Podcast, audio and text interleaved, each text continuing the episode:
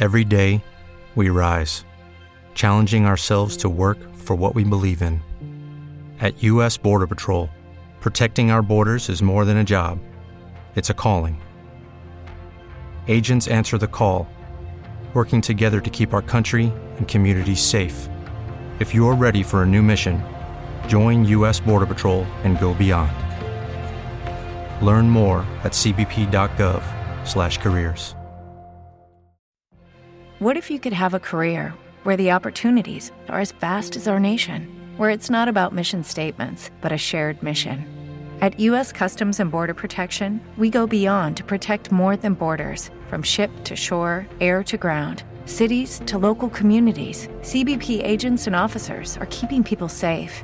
Join U.S. Customs and Border Protection and go beyond for something far greater than yourself.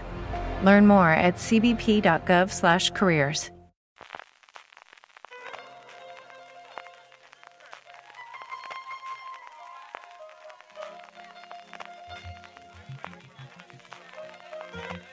Estás escuchando Fuera de Series con CJ Navas. Bienvenidos una semana más a Gran Angular, el programa de Fuera de Series donde analizamos cada semana un tema en profundidad. Esta semana vamos a hablar de los showrunners más influyentes de la televisión clásica, esos creadores que han marcado la historia de la televisión y que nos han traído alguna de las series más exitosas. En otro Gran, gran Angular que también estamos preparando hablaremos de los showrunners más relevantes, pero hoy nos vamos a los orígenes y para ello qué mejor compañía que Doña María Such. Marina, ¿cómo estamos? ¿Qué tal, CJ? ¿Cómo estás? Y muy bien, y un verdadero placer tener a Conchi Cascajosa también hablando con nosotros. Conchi, ¿cómo estamos? Muy bien, ¿qué tal vosotros? Pues hacía demasiado tiempo que no hablamos contigo, ¿verdad que sí, Marina? Esto no puede ser.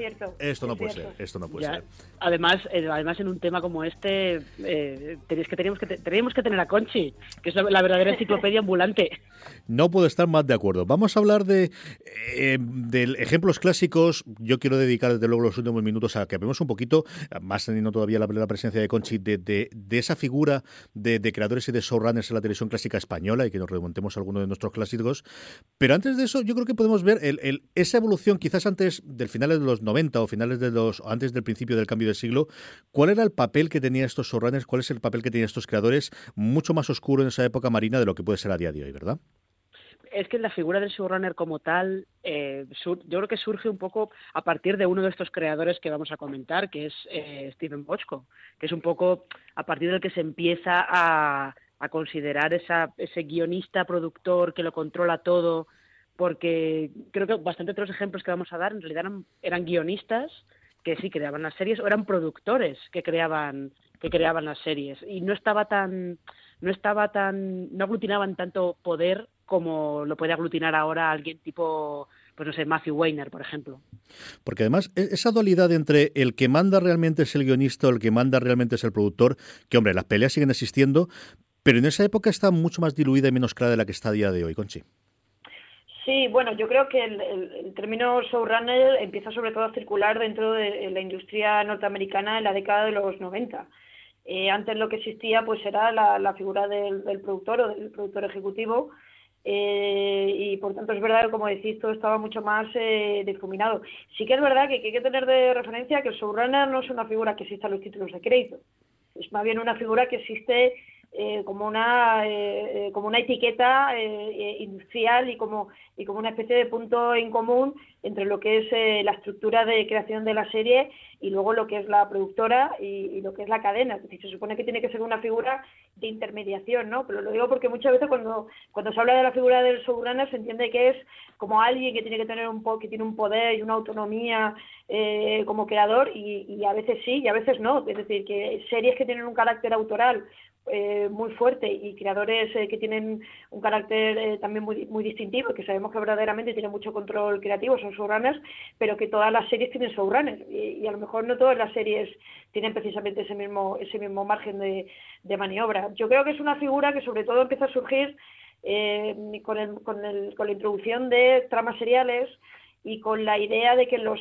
de que el trabajo de guion y de creación de la serie se tiene que hacer de una manera mucho más colectiva. Antes lo que ocurría era había un productor que iba encargando guiones a, diferentes eh, guionistas que muchas veces ni siquiera se, conocían entre sí o, coincidían, pero sin embargo con, grandes estructuras narrativas como la que empezaba a ver en la tele norteamericana y a partir de la década de los 80 con tramas seriales, de pronto ese trabajo colectivo de diseño de la, de la temporada y de, y de, un trabajo muy, muy diferente del desarrollo de las propias salas de guionistas, pues hace necesaria esta figura, ¿no? Y alguien que tenga como esa especie de perspectiva un poco global, ¿no? Que es productor, pero también es eh, debería ser también creador o guionista. ¿no? En este eh, punto ¿no? del comentaba y con todos los nombres, yo recuerdo la primera vez que vi Showrunner y, y ver los títulos de crédito, yo supongo de sería Los Soprano y decir, leche, que no aparece en ningún lado. Y todavía no, sigue escribiendo de vez en cuando alguno, ¿no? Que, que, de, dónde aparece, ¿no? Es, el tema sindical curioso de, de, cómo tienen que ser los cargos y todos los productores y, todos los distintos niveles de producción, que cuando escuchas entrevistas con los guionistas americanos, no, no, esto es simplemente porque esta es la negociación que se llegó, hay una escalada de precios distintos y esto no es una representación del trabajo, sino que es el nivel que tenemos en cada uno de ellos. Eh, esa dualidad entre productora por un lado, cadena por otro, mm, tan característica de eh, los americanos parece que siempre ha sido así, pero, pero ha cambiado mucho el tema. Ellos en los años 50 y los 60 tenían solamente tres cadenas, que ya era más que la activo nosotros, pero solamente tres cadenas antes de la llegada del cable. Una situación muy extraña por, por la ley antimonopolio que ha habido en los, en los años 20, que había partido, la producción tenía que estar por un lado, la emisión tenía que estar por otro. Y ahí llega la que yo sí que creo que es la primera gran showrunner, aunque evidentemente no se utilizaba en el nombre. Yo la pongo siempre como ejemplo por, por el el papel que tuvo y el peso que tuvo su primera gran creación, que fue Elon Lucy, que es Lucille Ball, Marina. Lucille Ball y, el marido, y Desi Arnaz, que eran los dos que crearon esa productora, que se llamaba Desiluz, y que es que me encanta, me encanta el nombre. Y mm, sí, es una productora que crearon para, justo para que ella pudiera ir eh, teniendo sus propios sus propios trabajos, ¿no? Y ella pudiera ser, eh, podría protagonizar pues esto, series como I Love Lucy. Luego, si yo no recuerdo mal y no estoy no estoy mal informada, creo que ellos también, que Desiluz era una de las productoras de la Star Trek original. La que puso inicialmente la pasta antes, después ya entraría en el, entramado de eh, Paramount y el resto, sí, sí, fue Desiluz, de, las últimas cosas que, que produjo. Sí, y es, y es, y es verdad, como dices tú, que es un poco eh, Lucille Ball siempre se la ha puesto como una de las, de las pioneras de la comedia, de las mujeres eh, cómicas de Estados Unidos, pero es que también fue de las pioneras en, en entender la producción de sus series, en este caso, de una manera un poquito más parecida a como, a como se, hace actualmente. Una mujer, eh, Conchi, que en España yo creo es menos conocida, yo no creo que no llegó su, su serio, al menos yo no recuerdo que se emitiesen en televisión española. Es cierto que yo creo que hemos visto en muchas ocasiones, sobre todo en los documentales americanos, la famosa escena de la fábrica de bombones en la que se tiene que ir comiendo los bombones, pero que en Estados Unidos sí que es toda institución de una serie que tuvo un éxito sencillamente abrumador en su momento. Sí, no, y, Te quiero Lucy, sí, sí se llegó a emitir en, España. Lo que pasa que es verdad que, que, muy al comienzo, ¿no? Y no tuvo, quizás no tuvo ese impacto eh, que tuvo en la televisión eh, norteamericana. Sí, sí que es verdad que yo creo que, que, el, Lucille Ball lo que viene a ser eh, representante de ese modelo de, cómica que quiere tener control sobre su propia persona dramática y sobre y sobre su propio modelo de producción y en este sentido pues tanto Lucille Ball como como ¿no? como comentaba Marina yo sí que tenía muy claro que ellos querían controlar el producto sobre todo porque ellos fueron quizá de los primeros que se dieron cuenta eh, que la televisión no era algo para emitirse eh, y, ya está y desaparecer como por, por otra parte era lo que lo que ocurría con la mayor parte de las series sino que la televisión podía tener un potencial a largo plazo no y eso quizá el modelo más quizá lo más importante eh, que se considera que, Te quiero lucir, más allá de cuestiones de dramaturgia, de cómo, de cómo se establece el, aparataje cómico ¿no? y dramatúrgico de la, de la comedia, es que ellos deciden hacer esta productora para, en lugar de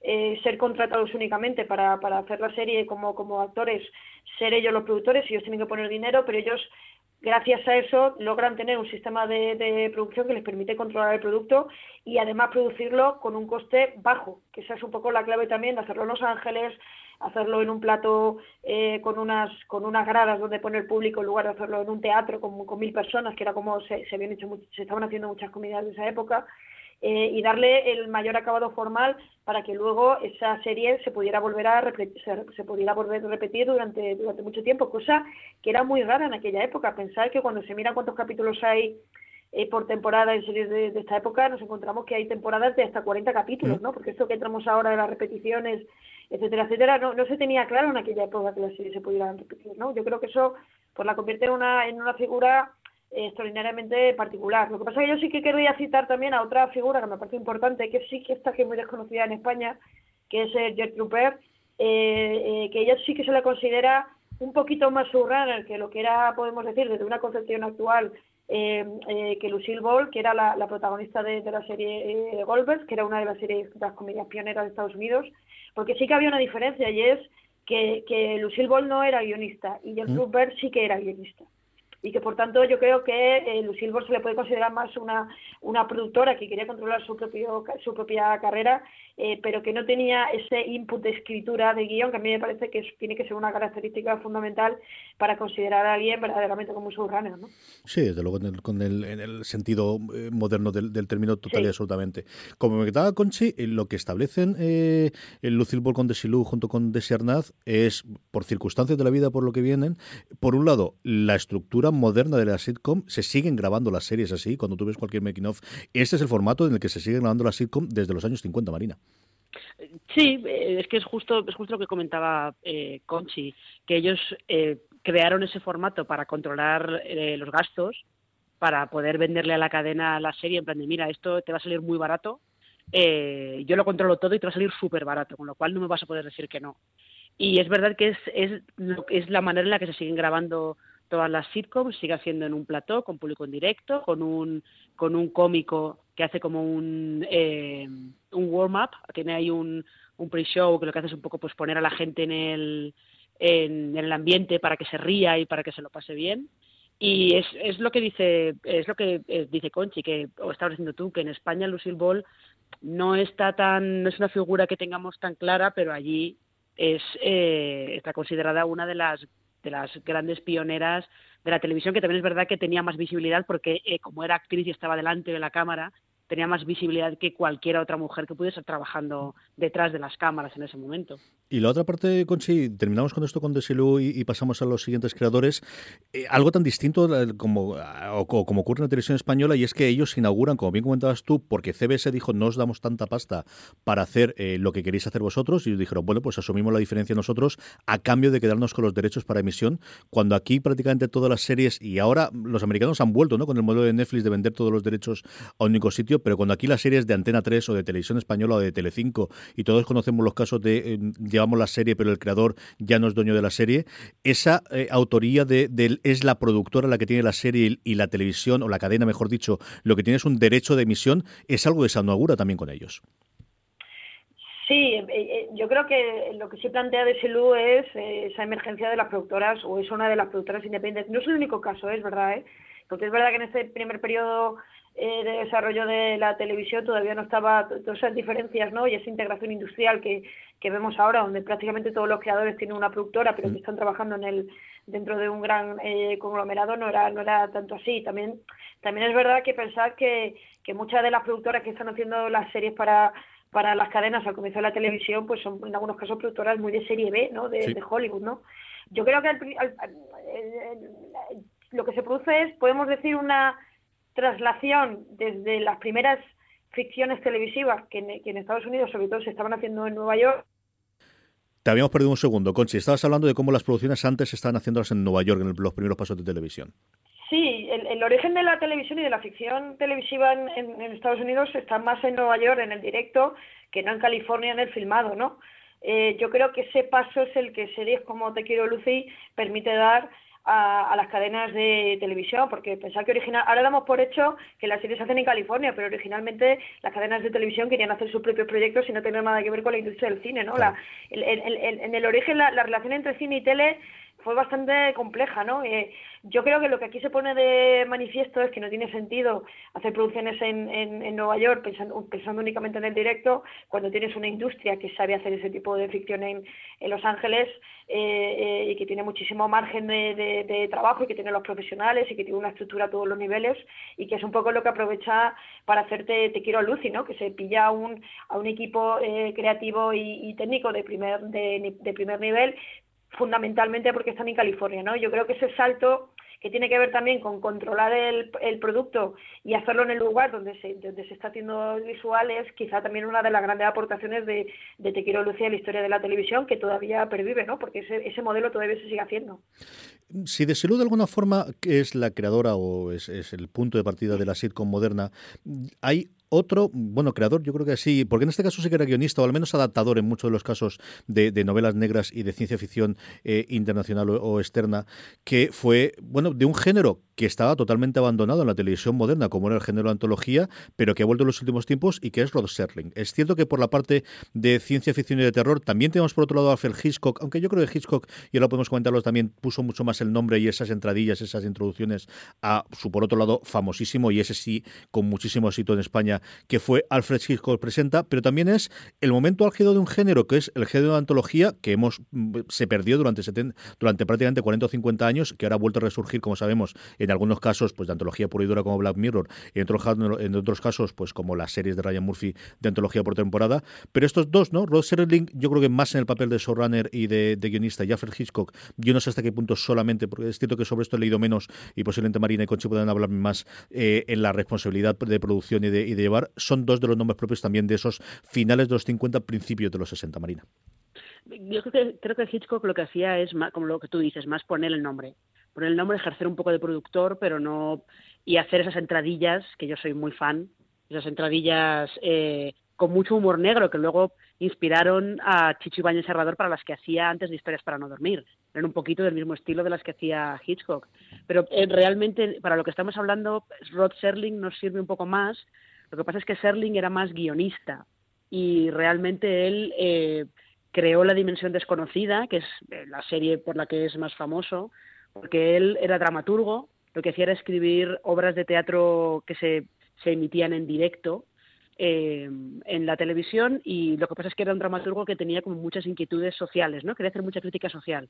Y en las obras de teatro que hacía tenía muchos problemas porque los, los programas, los, los contenedores, programas contenedores que tenían, que incluían esas obras de teatro, estaban patrocinados por grandes empresas, además empresas tipo empresas gordas, ¿no? De electrodomésticos y cosas por el estilo.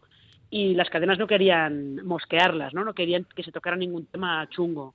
Entonces Serling tuvo la idea de hacer historias de terror y de ciencia ficción y colar por ahí la crítica social, ¿no? Porque decía que como hablaba de alienígenas, pues que a los patrocinadores les daba un poco igual que estuviera criticando, haciendo críticas sobre eh, temas raciales o, lo que fuera. Aquí yo creo que es eso. Serling es más interesante porque él sí que era guionista eh, y Hitchcock eh, lo que hacía más era poner el nombre. Esto igual Conchi lo tiene más controlado, ¿eh? pero yo creo que es eso. Hitch ponía el nombre y ya está.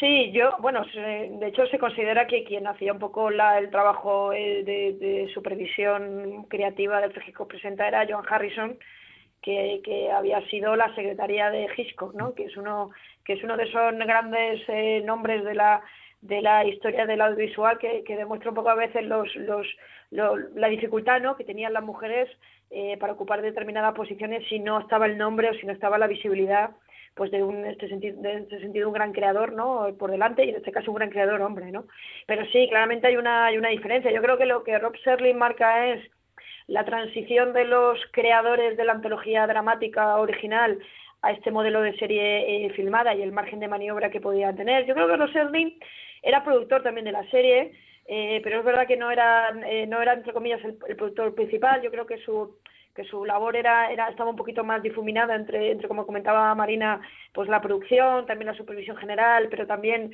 la escritura de guiones, que obviamente eso también es un trabajo muy, muy exigente con otros creadores y fundamentalmente lo que hacía Hitchcock pues era poner su, su imagen y, poco más y sí que dejar el, el trabajo de creación en, en, en, manos de otros de otros profesionales no sí que es verdad que lo que yo creo que es un magnífico ejemplo eh, es de lo complicado ¿no? Eh, y, lo flexible que necesariamente tiene que ser el proceso de creación de la serie de televisión y lo poco establecido que estaban las cosas en aquella época, ¿no? Es verdad que creo que es siempre muy interesante estudiar estos periodos fundacionales de la televisión para darnos cuenta de que no todo estaba tan cerrado como a lo mejor ahora sabemos que cada uno va a ocupar una posición, ¿no? Yo creo que eran dos modelos bastante eh, bastante. Lo que sí tenían en común es que es verdad que los dos sí que ponían en sentido la, la cara, eran presentadores y de manera intrínseca también me parece interesante que de cara al espectador también quedara claro que había alguien detrás de esa narrativa, ¿no? Y en ese sentido, independientemente de que luego en la realidad, pues Serling tuviera más más presencia que Hitchcock en el, desarrollo creativo, sí que, me, sí que yo creo que para el futuro ha sido, fue, en ese momento bastante interesante que los espectadores tuvieran la noción de que, eso, de que esa historia que le estaban contando había sido creada, había sido ideada por alguien y, y esa persona tenía un nombre y unos apellidos, ¿no? Porque yo creo que ahí es donde podemos ver esa construcción también de esa figura que es el que es el creador de, series o en este caso ahora lo que se denomina el showrunner no solamente como una categoría industrial que tiene una función determinada sino también como como una figura de cara a los a los espectadores y a la propia recepción que puedan tener las series de televisión y eso me parece muy interesante ¿no? alguien con nombres y apellidos es la siguiente creadora que tenemos que es eh, tristemente nos dejó hace no demasiado tiempo. Eh, una esta en este caso muy muy conocida actriz en Estados Unidos. También aquí eh, de hecho su show como la chica de la tele yo creo que la generación de mi padre la recuerda cuando se estrenó en, España. Hablamos de Mary Taylor Moore y de la que seguro que habéis visto más de una vez en las cortinillas, que es quizás lo que conocimos en su momento. Yo recuerdo de ver, pues eso, la tele de los 80 o los 90, de lo poquito que te sonaba que había alguien detrás de esto, es que en distintas series al final tenías esa típica carátula con uno, eh, bueno, pues eh, con alguna imagen o algún pequeño vídeo que te recordaba, ¿no? Y ese MTM con ese gato, en vez de tener el león tradicional de la metro de Mary Taylor Moore, yo creo que es una cosa que todos los que vimos series suyas recordamos, Marina. Es que sí, porque además no solamente series suyas, sino series un poco de, de esta época, de los 70, 70, 80, había más series que en las que estaba metida la productora MTM, que la que vio Mary Moore con el marido, que ahora soy incapaz de acordarme cómo se llamaba. Grand, eh, Tinker. Exactamente. Y mm, entre los dos, que eh, realmente fueron fue una productora que tuvo mucha influencia y que eh, hizo un mogollón de produjo un mogollón de series. Lo que pasa es que es verdad que eh, pues estaba empezó muy unida a, a, lo que hacía Mary Tyler Moore que era actriz se dio a conocer en eh, The Dick Van Dyke Show y luego dio el salto a su propia serie que era The Mary Tyler Moore Show la chica de la tele como se llamaba en España y eh, a partir de ahí pues fue teniendo fue ganando mucha influencia por lo mismo. Es un caso eh, bastante parecido al de Lucy Ball. Fue ganando influencia porque creó la productora para poder ella tener algún tipo de control sobre el material que hacía. Es, Pero, y perdóname, yo, fijaros, no creo que sea únicamente una, una cuestión de control creativo como tal, eh, sino también de explotación económica.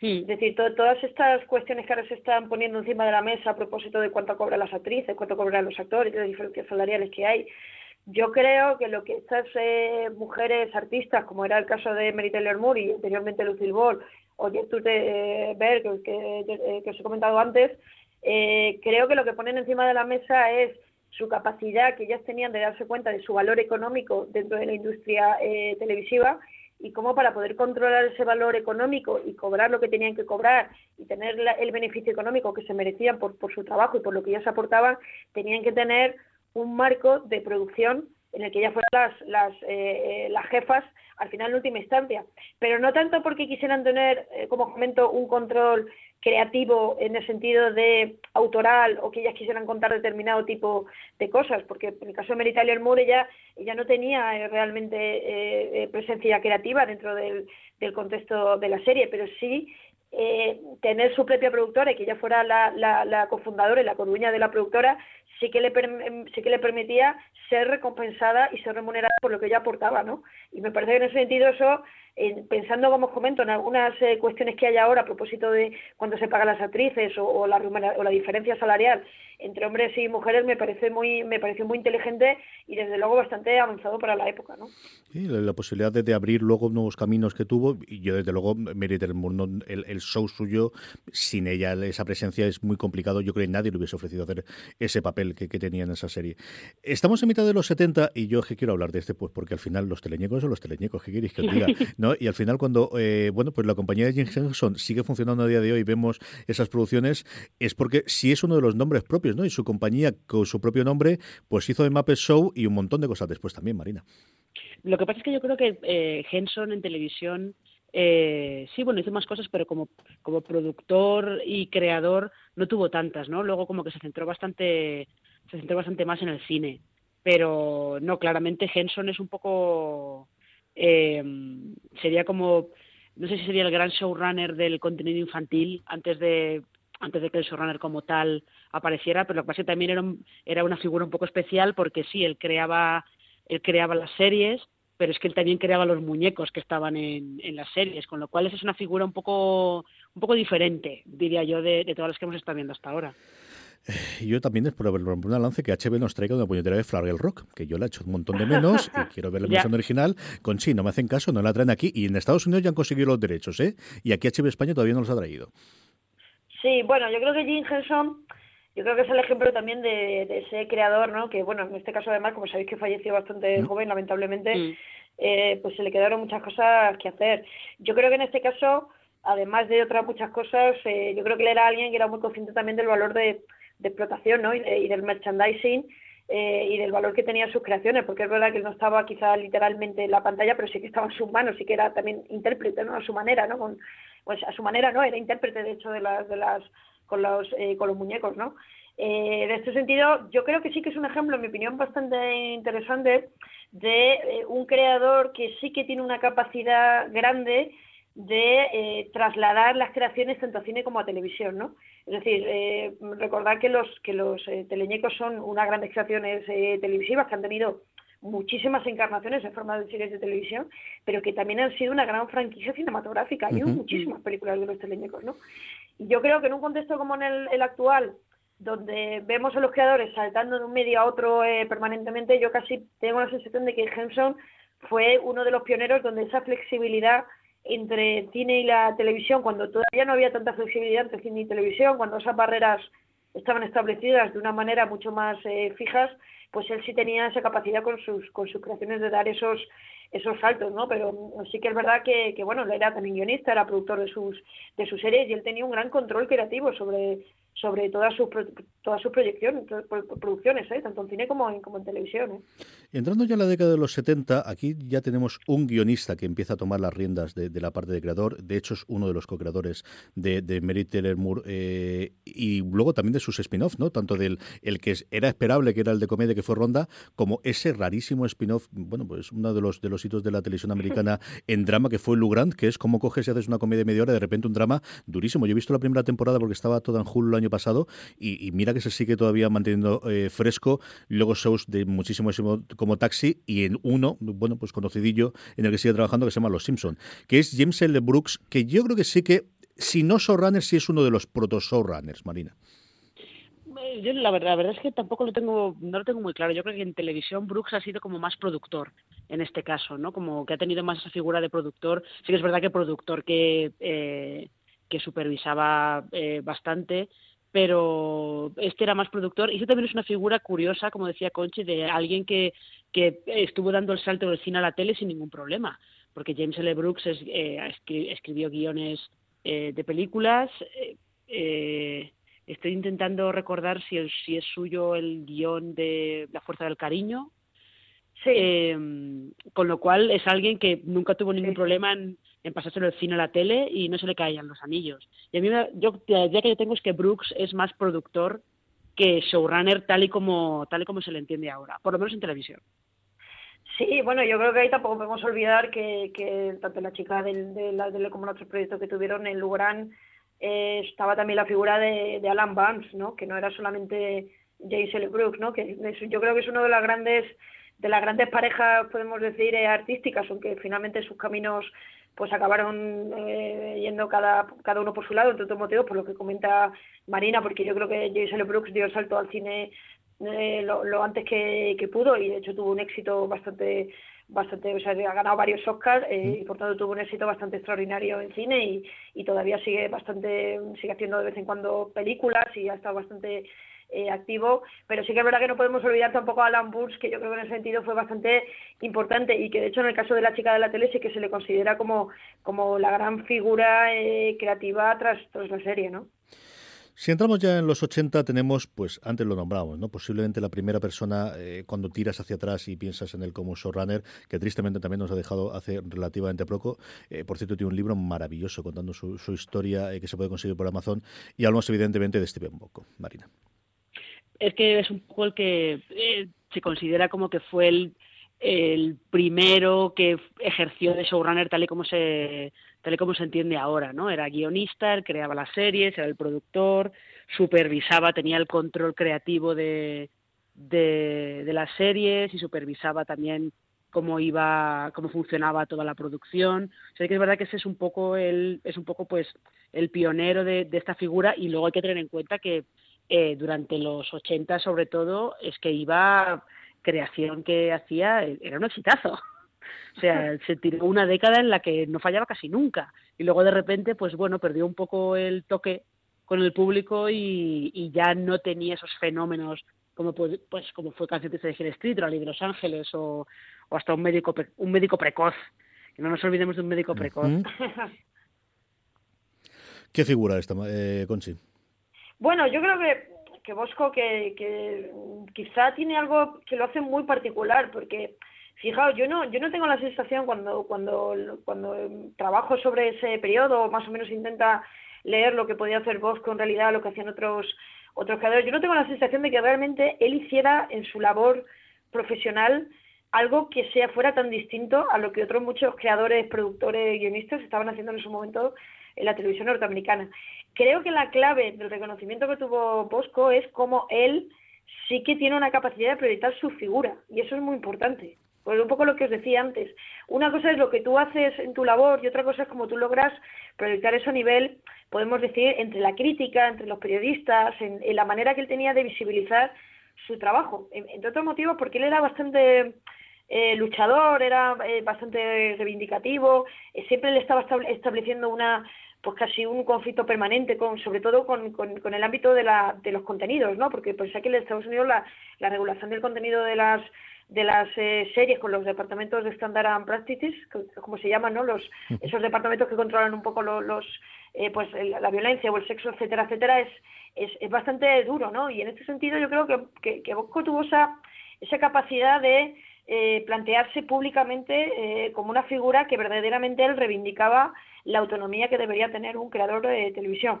A pesar de lo cual, él no tenía fama de ser un gran guionista en el sentido de la calidad de, de, su trabajo propiamente dicho y, y, y, otro factor que me parece también importante tener de referencia y es que en algunas de las series él era creador pero él únicamente había firmado el guion de la, del primer capítulo, sobre todo en su época más dorada, realmente él estaba en el desarrollo de escritura, del desarrollo de la serie, de escritura del primer guion, pero él tenía una gran mano para fichar a colaboradores mm. que de alguna manera crecían bajo sus alas y que posteriormente se acababan convirtiendo en los showrunners eh, de su serie, ¿no? Y, y yo creo que en ese sentido, pues el caso de Canción Triste de, eh, de Gil Street, que es obviamente su, su serie más, eh, más conocida, eso pues es, es, un ejemplo, ¿no? De gente a la que él fichó y dio oportunidades que a su vez se convirtieron en showrunners también con una identidad eh, creativa tal como tal como la tenía tal como la tenía él y con esa y con esa eh, eh, potencia para visibilizarse dentro de la industria como,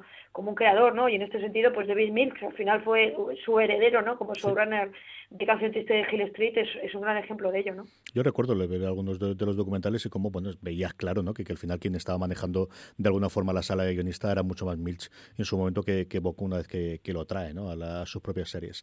Como os había prometido al principio, no quiero que despidamos desde luego Gran Angular sin hablar eh, un poquito de la ficción española, ¿no? Y, y al final cuando piensas en creador y piensas en España, pues empiezas hablando de Chicho siempre, Marina.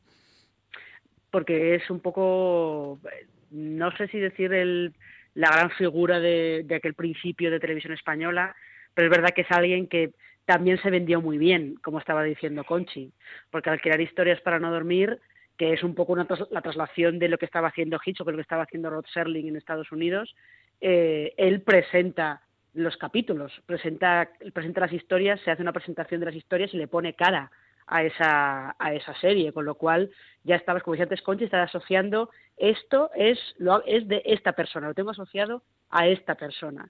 Y es verdad que luego él eh, crea, o sea, pone en marcha el 1, 2, 3 y ya directamente se puede retirar. Ya no tendría por qué haber hecho nada más. Pero hizo Waku Waku, pero hizo Waku Waku. No nos olvidemos nunca de Waku Waku. Exactamente, hizo Waku Waku, pero con el 1, 2, 3 y eso que él empezó eh, en el cine. Empezó haciendo cine de terror, pero luego ahí, ahí está la cosa. Con el 1, 2, 3 ya se podía haber retirado y no haber hecho nada más en toda su vida.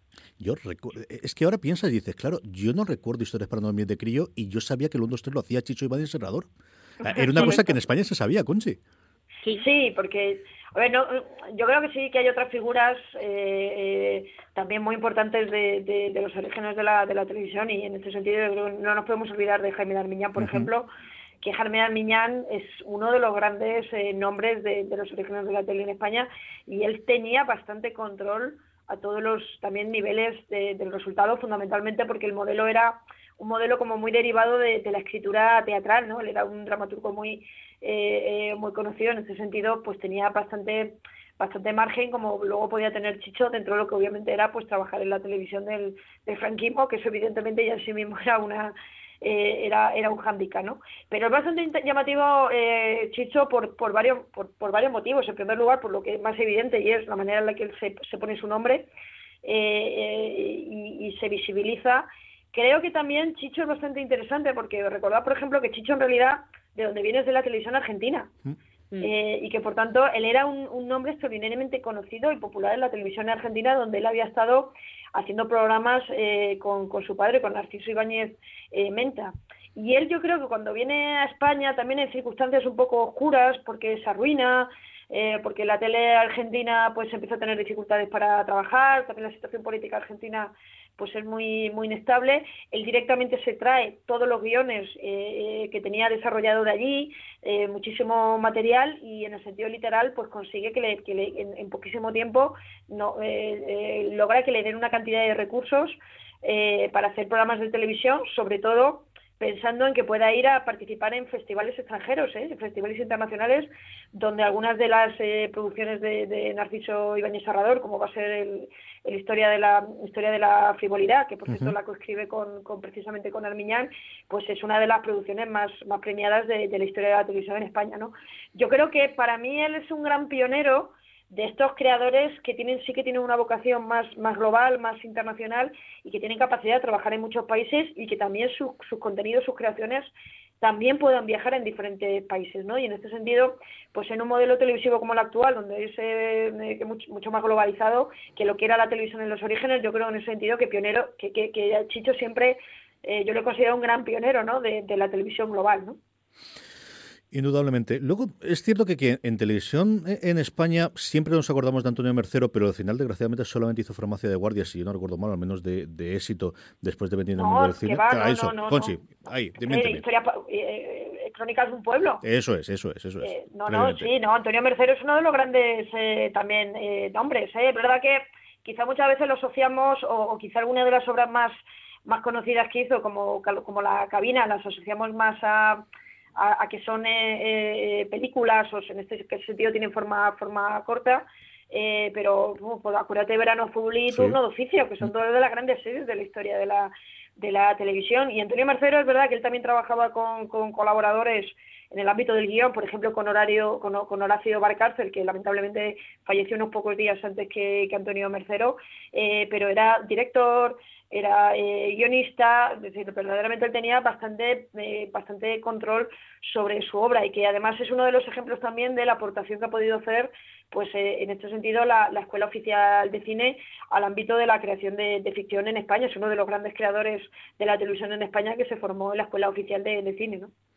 Y posteriormente sí tenemos, yo creo que una época, sobre todo con la llegada de las privadas y de, la imposición del modelo de Globo Media a partir del éxito de, bueno, yo creo que, inalterable de, médico de, familia, un montón de gente que ahora sí es conocida, pero tú ahora empiezas a ver el elenco de guionistas que había en su momento en, Los Hombres de Paco, por ejemplo, y te vienen ahí como cuatro o cinco sobranes actuales y claros, pero en eso, quizá los cabezuros sonaron un momento en su momento con crematorio y yo creo que desde luego eh, va recientemente. Y aquí ya nos metemos en si esa frontera, si ella es actual o empieza a ser el, precursor de lo que la oleada que nos viene ahora, ha sido Javier Olivarejo del Ministerio del Tiempo, Marina. Eh, pero Olivares también lo ha hecho y él lo decía, lo decía eh, abiertamente que lo había hecho porque quería tener control sobre, sobre su proyecto, quería tener control sobre la serie, sobre el Ministerio del Tiempo, porque era una serie que para él era, era muy personal, porque hay que tener en cuenta que la, la con su hermano y el hermano murió de él antes siquiera de que se pudiera rodar el primer capítulo.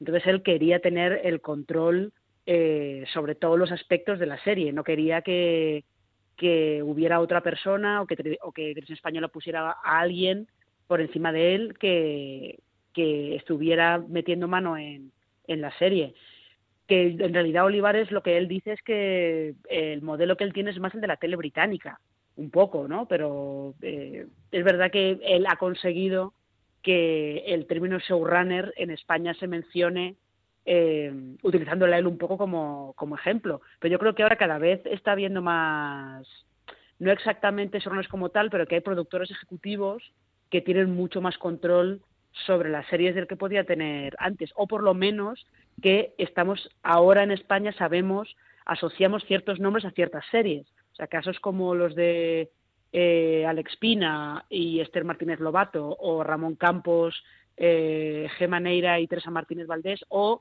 alguien que yo creo que realmente sí que podría haber sido pionera si hubiera tenido un poco más de suerte, que es Virginia Yagüe, cuando creó La Señora.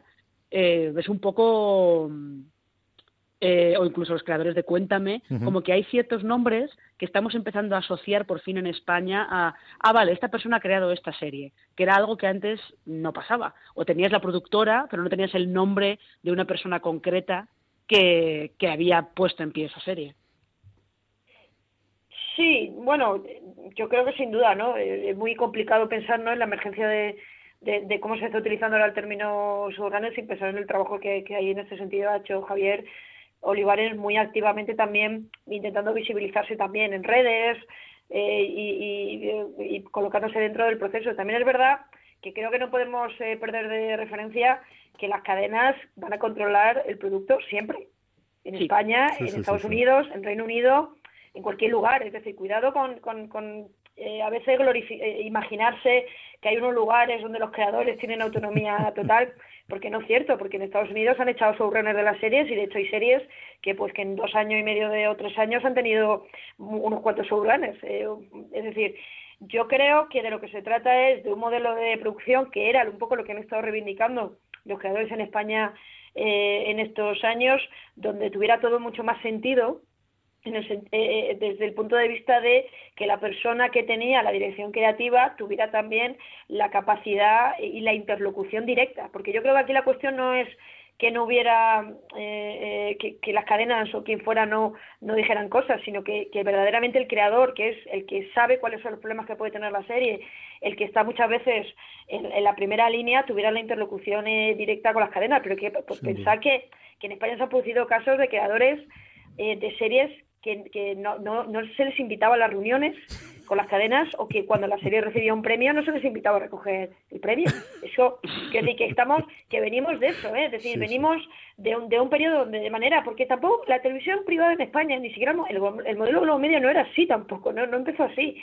Yo creo que fue un modelo que se fue eh, generalizando en la industria, también porque creo que algunas productoras quisieron establecer eso y quisieron alejar a los creadores del ámbito de las cadenas también para, para quitarles el valor y para controlar ellos el valor de cara a la negociación, de cara a, los beneficios económicos, etcétera, etcétera. Y al final yo creo que fue una situación que yo creo que los creadores empezaron a, a, sentir en carne propia, pues eh, ya en la década de los, de los 2000, de una manera muy, muy clara, mientras se estaba viendo cómo en Reino Unido todavía pues seguía el modelo del escritor tradicional. Es verdad que en ese sentido en Reino Unido hace las series hoy como las estaban haciendo siempre eh, y sobre todo en Estados Unidos pues empezaban a visibilizar estos creadores, ¿no? Y de pronto los creadores empiezan a decir, oye, es que yo creo que si yo soy el productor, la serie va a ser más barata de producir porque yo voy a saber los problemas y voy a adaptar el, el, proceso creativo de la serie a estas circunstancias, ¿no? Y que por tanto, como en Estados Unidos, tiene sentido que la principal figura creativa también tenga control sobre las circunstancias o sobre el ámbito de la producción, ¿no? Y que, y que al final se trata de que sea un sistema mucho más eficaz y no tanto que ver tanto con en el sentido de la identidad creativa o la independencia o la autonomía creativa, sino también un modelo que fuera que fuera eficaz y que tuviera sentido, porque se han producido a veces situaciones verdaderamente surrealistas ¿no? en el desarrollo de series de televisión en España y que, y que con eso evidentemente no se puede salir a ningún sitio ni se pueden hacer series que puedan ser competitivas a nivel internacional. ¿no? Pues hasta aquí ha llegado este gran angular, estaríamos hablando muchísimo más tiempo y lo volveremos a hacer. Ya os digo yo que vamos a hablar mucho más de esto, que sé que es un tema que me encanta. Eh, nada, vamos a pasar a despedirnos. Marina Such, un verdadero placer, muchísimas gracias. Como siempre, ha sido un placer también para Conse Cajajosa, qué alegría volver a tenerte al otro lado del de verdad, de verdad, qué bien me lo he pasado. A todos vosotros, gracias por estar ahí. Mucho más contenido, como siempre os digo, en foradeseries.com, mucho más contenido en audio nuestro canal de podcast. Volveremos con otro programa. Eh, y como siempre os digo hasta entonces, recordad, tened muchísimo cuidado y fuera. Thank you.